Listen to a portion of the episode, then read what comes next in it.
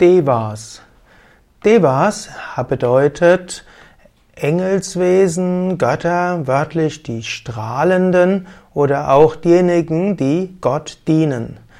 Devas spielen in verschiedenen hm, Kontexten eine wichtige Rolle. In den Veden zum Beispiel ist von den Devas die Rede, die auch als Devatas bezeichnet werden. Und das sind die verschiedenen Himmelswesen, die die Erde regieren. Unter den Devatas ragt besonders hervor Indra, der König der Götter, auch der Donnergott, der große Ähnlichkeit hat mit Jupiter, mit Zeus oder auch mit Dona, also Thor. Dann gibt es Agni. Agni ist der Feuergott, also derjenige, der verantwortlich ist für das Feuer und für die Transformation. Es gibt Varuna. Varuna ist der Gott oder der Engel des Wassers. Es gibt Vayu, den Gott oder den Engel des Windes. Dann gibt es Bhumi Devi, das ist die Erdgöttin, die Göttin der Erde. Dann gibt es die Ashwins und die Ashwins sind die Heilgötter. Das sind die höchsten der Devas. Es gibt noch andere, es wird noch von Brihaspati gesprochen. Das ist der der Guru, also der Lehrer der Götter. Dann gibt es noch die Devas, die für die verschiedenen äh, Planeten zuständig sind. Da gibt es in der indischen Astrologie sieben, die ich jetzt nicht alle aufzählen will. Da kannst du auf unsere Seiten gehen, wiki.yogavidya.de und dort findest du unter Jyotisha indischer Astrologie die verschiedenen hm, Aspekte der Planeten.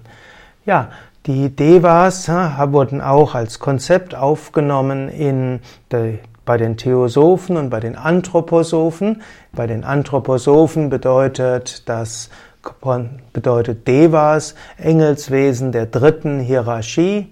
Es gibt solche, in dem Buddhismus gibt es auch bestimmte Auffassungen. Die Devas sind auch Teile des Kreislaufs der Wiedergeburten, Samsara, und ihre Wiedergeburten sind nicht nur auf der Erde, sondern eben auch in verschiedenen Daseinsbereichen. Die Devas werden auch als Suras bezeichnet und Suras sind die Guten und damit auch die Lichtwesen. Das Wort Deva interessanterweise findet man der, als germanische Urwurzel. Es gibt zum Beispiel auch auf Lateinisch Deus, das hat auch etwas mit Deva zu tun. Und es gibt im Englischen Divine und Divine hat auch natürlich etwas mit Deva zu tun. In manchen modernen Bewegungen, sowohl esoterischen wie auch New Age Bewegungen, wird auch von den Devas gesprochen als Pflanzengeistern.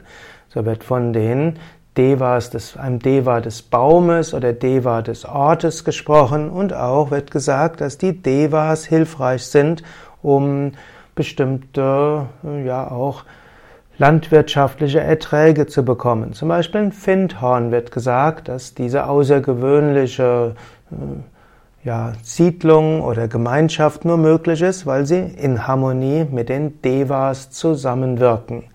Mehr noch über das Wort, äh, noch etwas zum Wort Deva vom Sanskrit her. Das Wort Deva vom Sanskrit her kommt von Dev und Dev ist ein Verb, die Sanskrit-Wurzel und die kann verschiedenes bedeuten. Unter anderem bedeutet strahlend, leuchten, aber auch spielerisch sein. Und so sind die Devas diejenigen, die strahlen und leuchten, beziehungsweise auch diejenigen, die auf spielerische Weise uns helfen können, zum Göttlichen zu kommen.